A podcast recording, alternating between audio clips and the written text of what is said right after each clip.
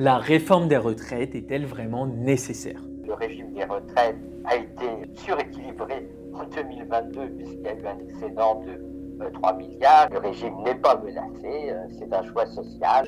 Les prévisions euh, du corps montrent que dans la plupart des scénarios raisonnables, le système, le système de retraite est quand même en déficit pendant pas mal de temps. Il y a bien quand même un problème de pérennité du système de retraite.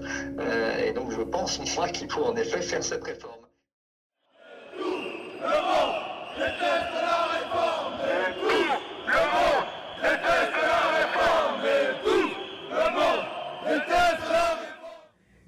S'il y a bien une chose à laquelle aucun gouvernement ne peut toucher sans mettre à coup sûr plusieurs centaines de milliers de personnes dans la rue, il s'agit bien des retraites. Pourtant, c'est la volonté d'Elisabeth Borne et de son gouvernement qui entend bien mettre en œuvre la réforme promise par Emmanuel Macron lors de sa campagne présidentielle, à l'issue de laquelle il a été réélu. Mais alors concrètement, que contient-elle? Est-elle vraiment nécessaire pour sauver notre système de retraite? N'y a-t-il pas d'autres alternatives de financement que de repousser l'âge légal? Avant tout et pour comprendre, voilà ce qu'il faut savoir.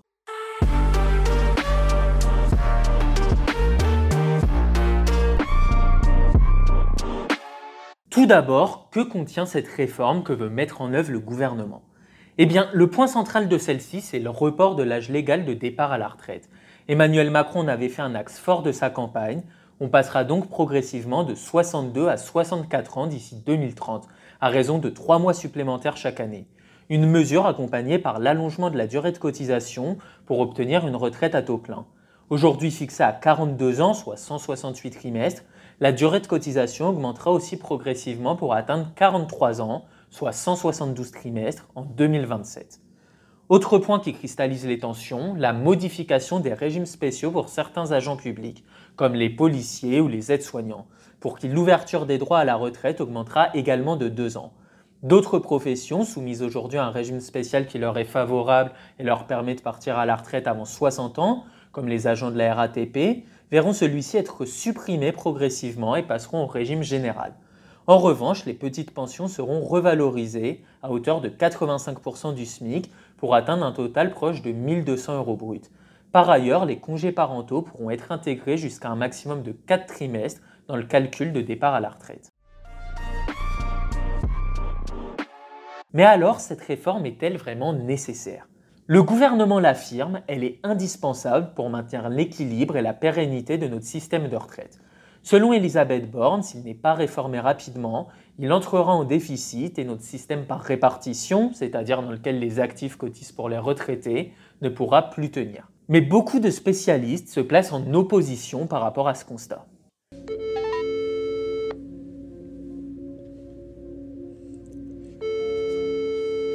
Alors, euh, Henri Sterdignac, donc vous êtes euh, économiste à l'OFCE, euh, l'Observatoire français des conjonctures économiques, mais aussi membre des économistes atterrés, qui regroupe des chercheurs, des universitaires et des experts en économie. Alors, vous, de votre point de vue, cette réforme n'est absolument pas indispensable pour la pérennité de notre système. D'abord, il faut remarquer que le régime des retraites a été suréquilibré en 2022 puisqu'il y a eu un excédent de 3 euh, milliards, il devrait être à peu près équilibré euh, en 2023 et euh, par la suite, les, les projections du corps n'indiquent qu'un déficit extrêmement faible de l'ordre de 0,5 à 0,7% du PIB et que par ailleurs, on devrait avoir en sens inverse si effectivement l'embellie du, du marché du travail se poursuit, un excédent important à l'UNEDIC qu'on pourrait transférer au régime de retraite. Donc, il euh, n'y a pas le feu au lac, il n'y a pas de déséquilibre lié à la question des, retraites. Le régime n'est pas menacé, euh, c'est un choix social. Euh, bien sûr, il y a un arbitrage social à faire entre le niveau des pensions, l'âge de départ à la retraite et puis les taux de cotisation. Un excédent sur l'année 2022, factuellement, c'est juste, puisque selon le Conseil d'orientation des retraites, le corps, notre système est excédentaire à hauteur de 3,2 milliards d'euros sur cette année. Pourtant, tous ne partagent pas ce relativisme.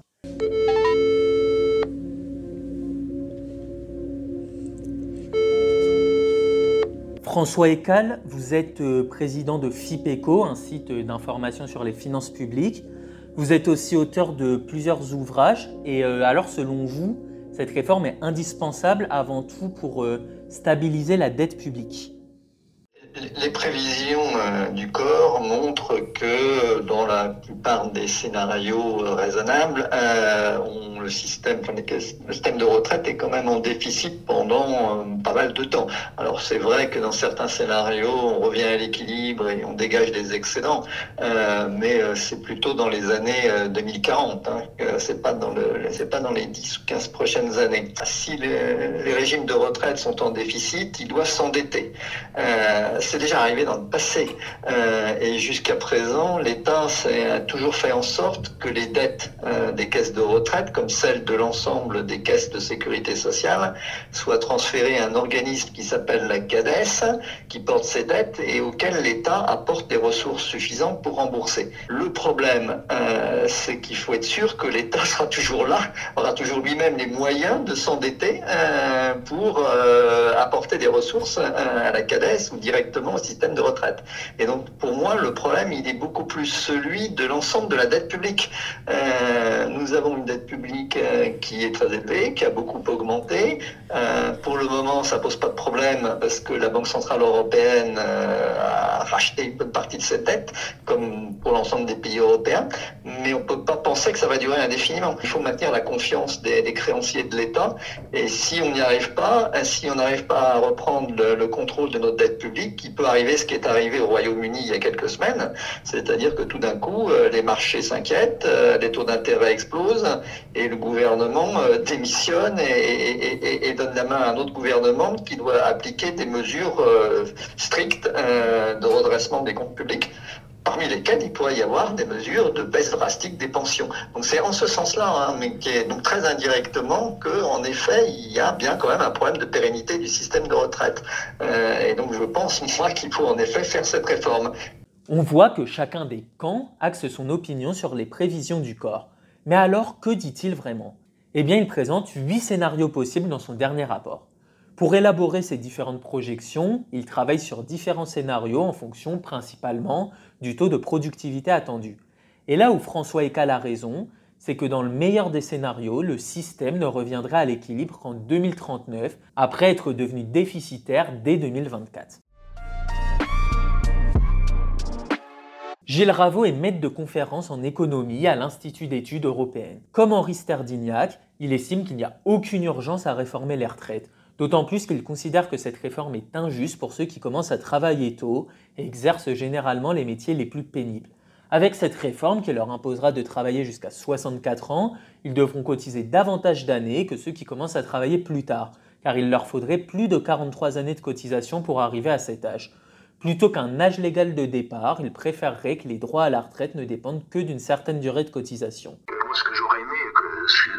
Pense une attente très forte de la population française de ce point de vue-là, c'est qu'on ait enfin un système euh, égalitaire où le seul critère, en fait, dans le système de retraite, devrait être la durée de cotisation. Et c'est là-dessus que le débat euh, national devrait avoir lieu, c'est de dire combien d'années est-ce qu'il faut qu'on cotise, mais par contre, on cotise tous le même nombre d'années, euh, voire même, évidemment, pour les boulots pénibles, euh, ces gens-là cotisent moins que les autres. Alors qu'encore une fois, aujourd'hui, dans le système actuel, c'est l'inverse. Ils cotisent plus longtemps. En fait, notre système est, très inégalitaire, surtout qu'évidemment, euh, ceux qui ont les métiers les plus durs et qui travaillent le plus longtemps ont une espérance de vie, une fois arrivés à l'âge de la retraite, qui est bien inférieure à ceux qui ont eu des boulots plus faciles et qui ont travaillé moins d'années qu'eux.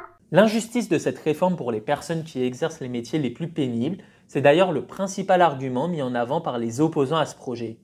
Il est vrai que par exemple l'espérance de vie d'un cadre est supérieure de plus de 6 ans à celle d'un ouvrier, selon l'INSEE. Et y a-t-il d'autres solutions pour financer les retraites sans toucher à l'âge de départ? Selon Gilles Raveau, plutôt que de mettre en œuvre cette réforme qu'il qualifie de brutale, il serait bien plus efficace de favoriser l'accès à l'emploi et par conséquent de permettre qu'il y ait davantage de cotisants sans avoir besoin d'augmenter le temps de travail. Il y a plus de 5 millions d'emplois en France aujourd'hui euh, qui sont fermés aux étrangers euh, qui ne viennent pas de pays euh, de l'Union européenne. par exemple, vous ne pouvez pas être professeur titulaire de mathématiques au collège en France si vous êtes tunisien. Vous n'avez pas le droit de passer le CAPES comme peuvent le passer une personne qui va être espagnole ou, ou polonaise ou suédoise vivant en France. Donc voilà, donc ces, emplois-là de fonctionnaires ou aussi des, si mal nommées professions libérales, des étrangers hein, qui sont évidemment légalement présents en France mais qui ne sont pas ressortissants de l'Union européenne n'ont pas le droit de les occuper. Ça c'est une barrière à l'emploi qui est énorme, qui est très facile de faire sauter. C'est un débat politique, mais c'est très facile à faire.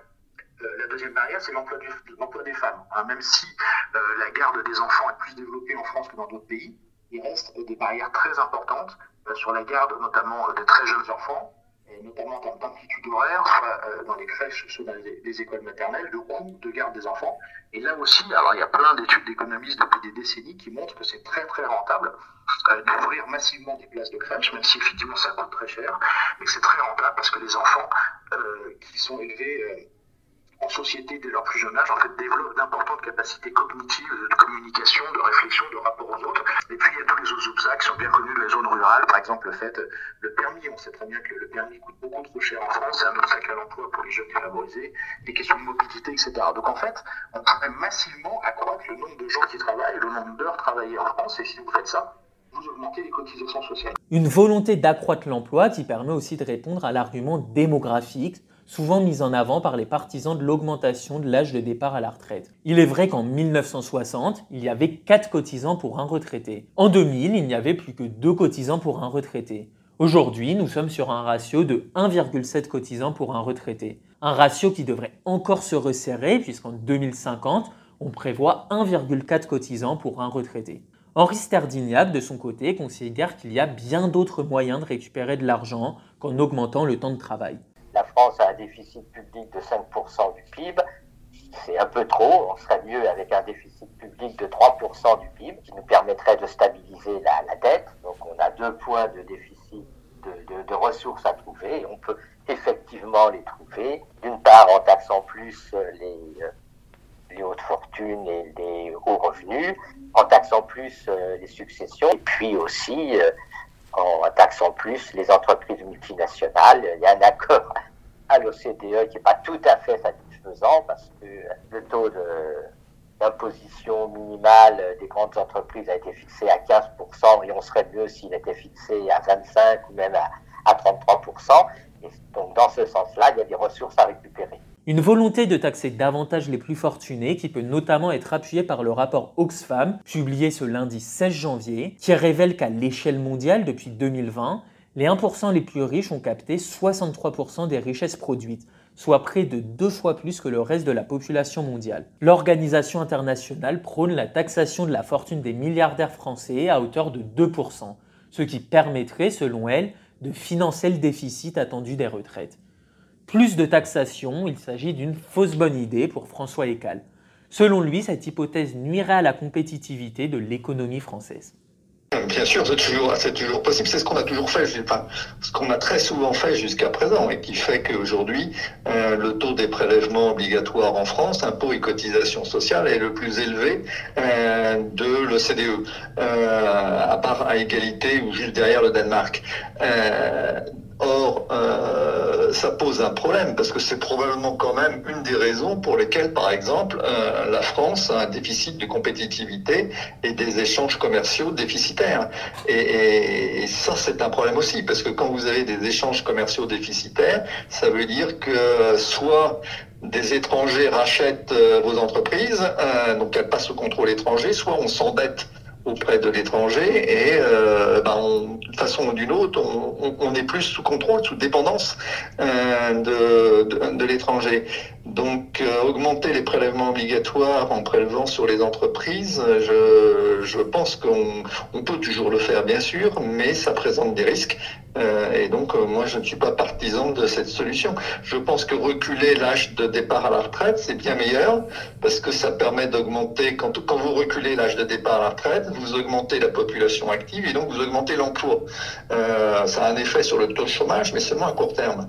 Donc vous augmentez l'emploi, vous augmentez la vous avez une croissance plus élevée, vous avez plus de recettes publiques, fiscales et sociales, donc ça permet de réduire le déficit public, mais, euh, en augmentant l'activité. Alors que si vous augmentez les prélèvements obligatoires, euh, certes, vous, allez pouvoir peut-être un peu réduire le déficit, mais euh, en baissant l'activité économique, parce que euh, bah, vous allez prélever sur les entreprises, et même si vous prélevez sur les ménages riches, ça aura aussi des effets négatifs sur l'activité.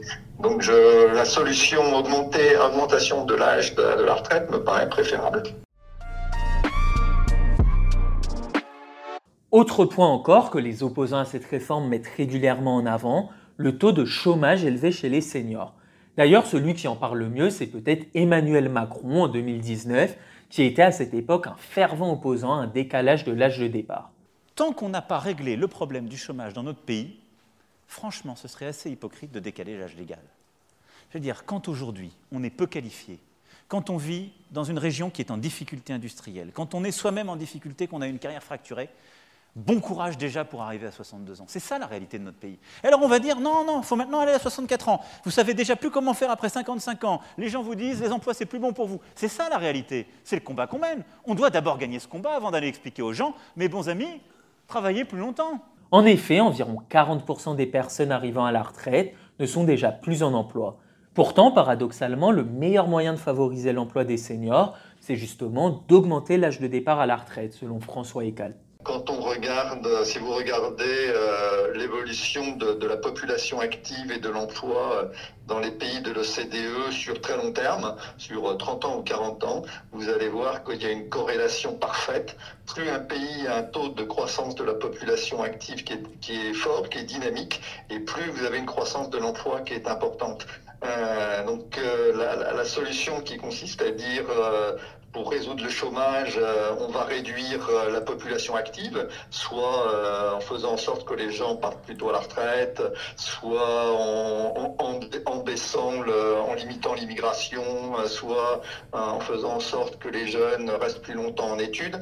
Bah, ça ne réduit pas le chômage, mais ça réduit l'emploi. Donc ça réduit l'activité économique et ça aggrave les, les, problèmes de finances publiques. Tous les travaux, les travaux du, du Conseil d'orientation des retraites montrent que justement justement, par exemple, typiquement après la réforme de 2010, le taux d'emploi des seniors a augmenté.